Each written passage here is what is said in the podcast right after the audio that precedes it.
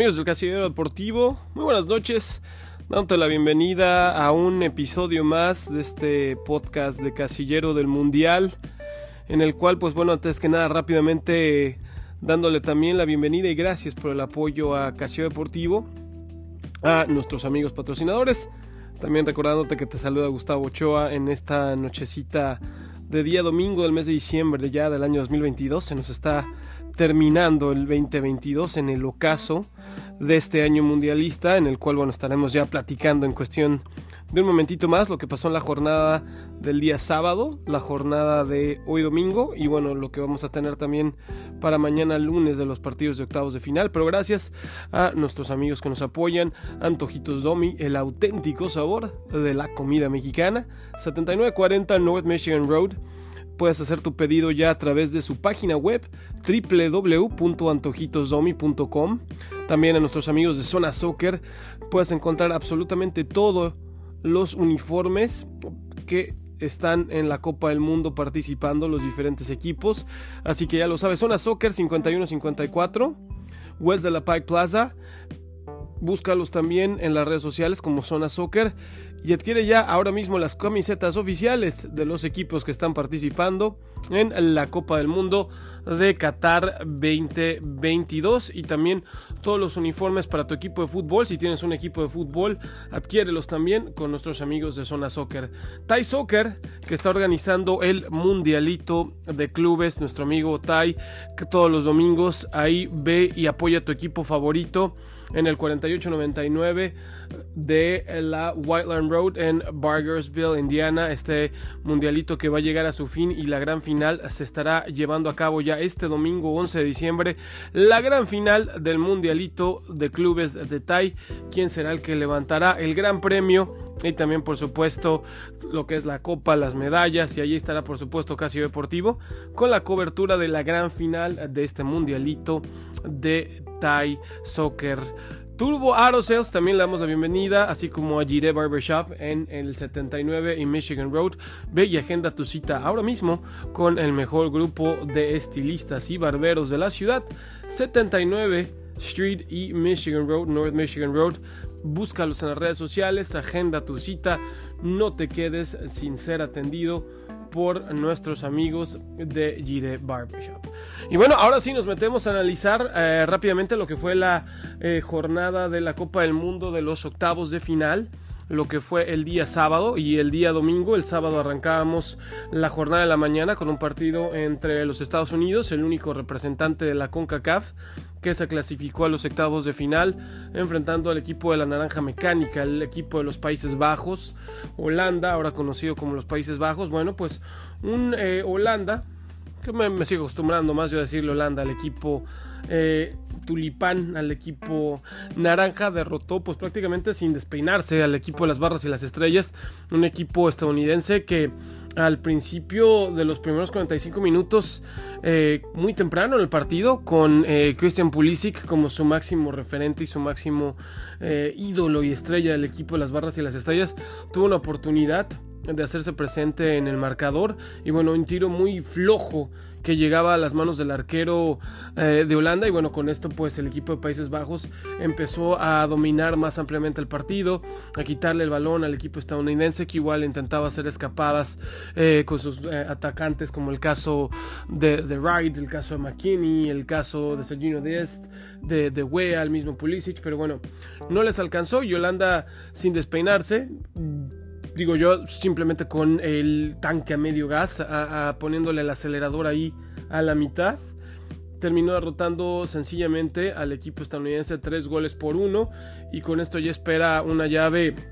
que realmente lo va a poner demasiado reto al equipo de, de Bangal, que va a ser el actual campeón del mundo en los cuartos de final, el equipo de Francia, pero ya vamos a hablar de eso en un momento más. El otro partido que teníamos también el día sábado, en el cual se veían las caras el equipo de Argentina, un equipo de Argentina con muchísimas expectativas, con una presión sobre los hombros de, Leo Messi, en el cual, pues bueno, en el último mundial que en teoría tiene que ser para el astro argentino, 35 años de edad, si quiere jugar y pretende jugar otra Copa del Mundo, que yo creo que el mismo Messi se va a hacer un lado para 2026,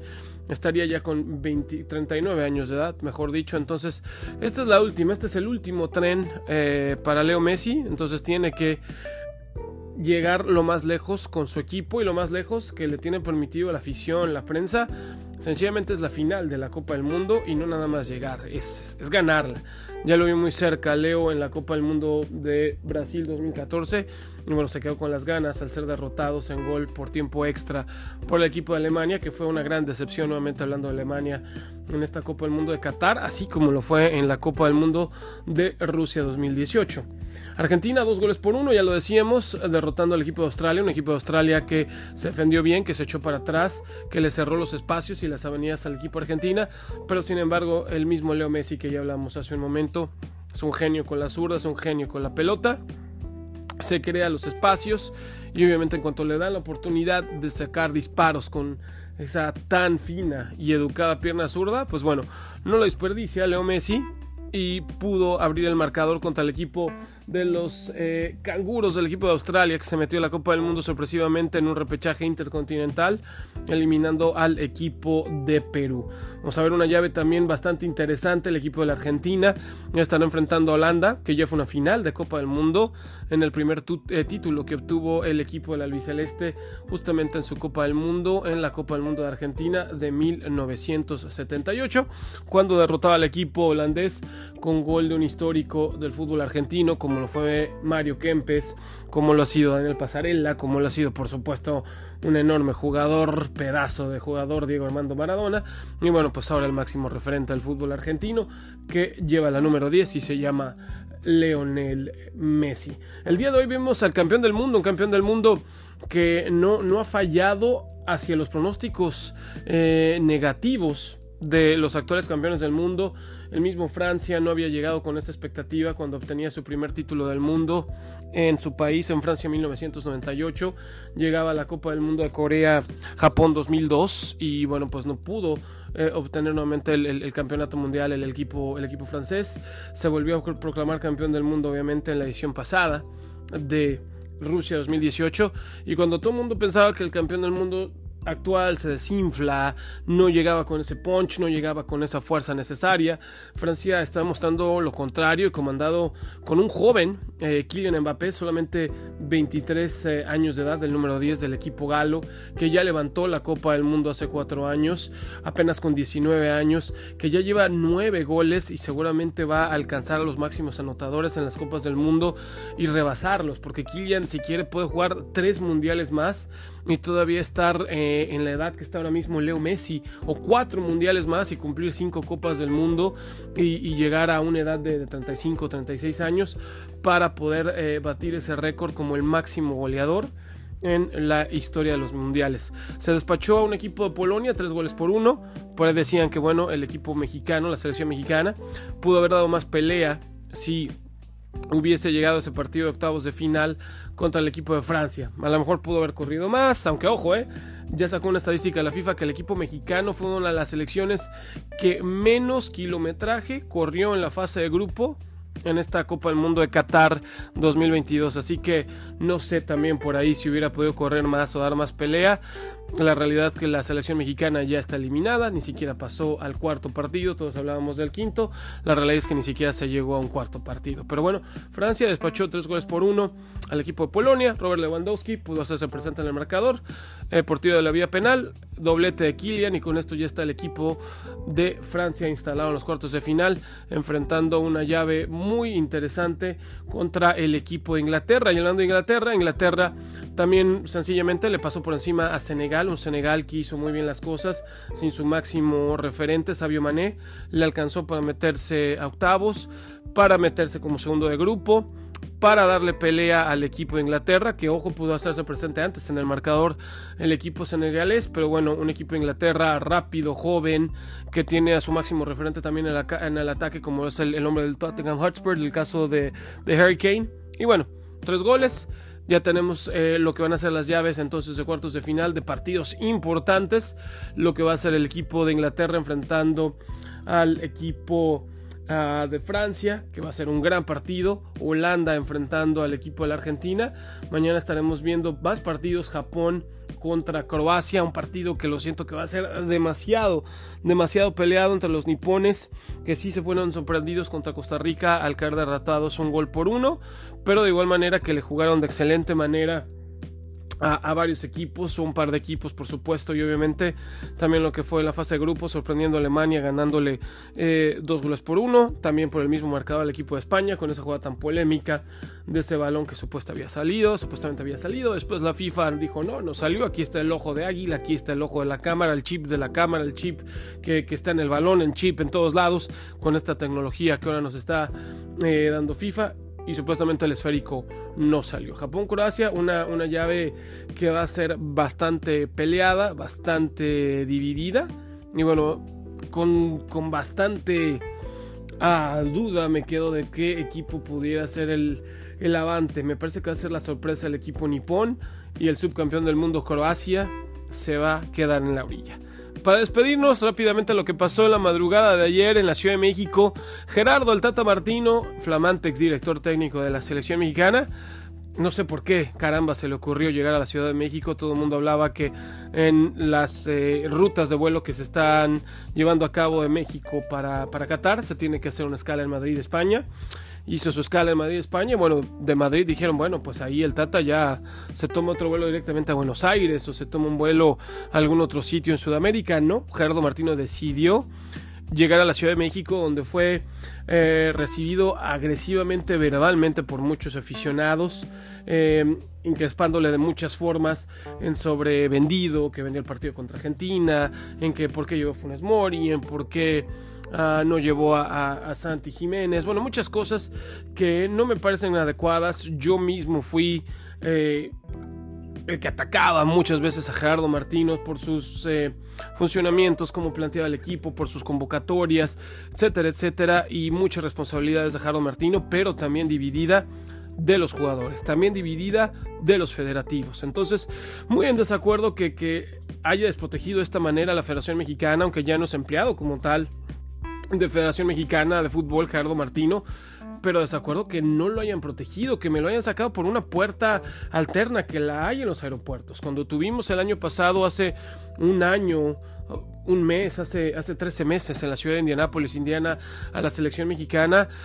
Hubo una puerta alterna donde lo sacaron. Ninguno de los muy poca afición que se hizo presente aquí en la ciudad de Indianápolis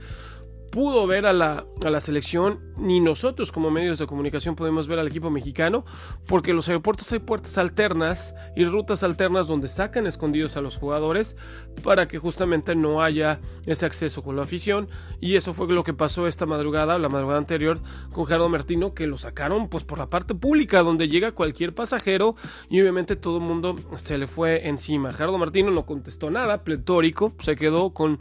un gesto obviamente molesto desencajado después de la, recibida que le dieron, pero no estoy de acuerdo que hayan expuesto de esa manera a, Gerardo Martino, sin duda alguna dado que obviamente la responsabilidad es compartida. Él por sus malas decisiones, pero también los jugadores, que no hubo talento en esta generación de jugadores mexicanos. Por más que les pongas a un Jürgen Klopp, por más que les pongas a un Guardiola, por más que les pongas a un Angelotti, si no hay talento, si no tenemos hombres importantes, me puedes poner al mejor entrenador del mundo y no va a haber opción de, tener ahí una persona que los haga jugar bien. De los pocos jugadores, hablando de los mismos que dieron la cara, fue el jugador de Rayados Monterrey, Jesús Gallardo, el mismo speech del futbolista de toda la vida. Hay que darle la vuelta a la página, hay que seguir trabajando, hay que ver a lo que viene. Me siento contento pero triste. O sea, el mismo speech que, que, no da más, digamos, la, la, capacidad,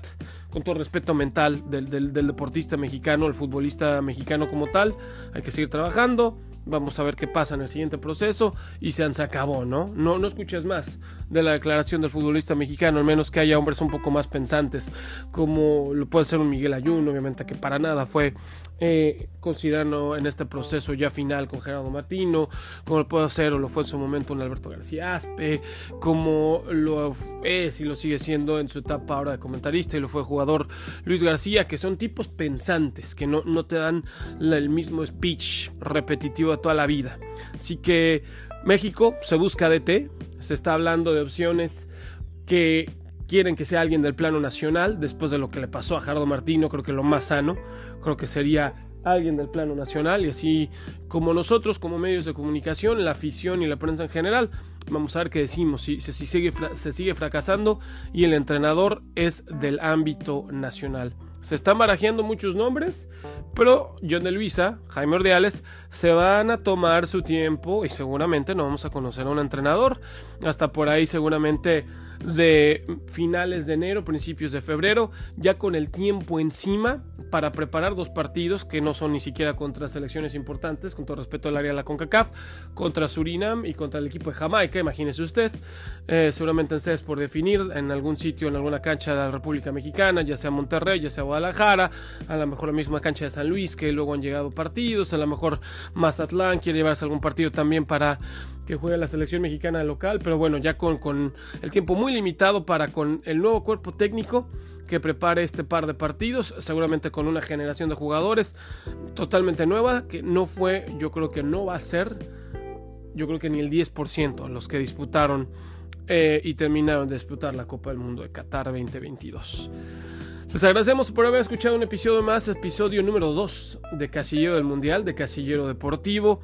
Vamos a estar publicando un episodio cada semana y platicando lo que sigue pasando en la Copa del Mundo, que bueno, cuando nos conectemos y enlacemos nuevamente. Estaremos ya a muy poco tiempo que finalice la Copa del Mundo de Qatar 2022 y empezar a platicar de lo que viene, ya de la temporada de los equipos de la Liga MX, si se reanudan las eh, ligas europeas, obviamente se van a ir reanudando como vayan eliminando a sus equipos, que no les dan descanso en ningún momento a sus futbolistas. Y bueno, de lo que viene después del Mundial, la resaca mundialista de volver a la realidad de las diferentes ligas, aunque bueno, las ligas de Europa, la Champions League, la Europa League, no es volver a una realidad mala, es seguir viendo buen fútbol,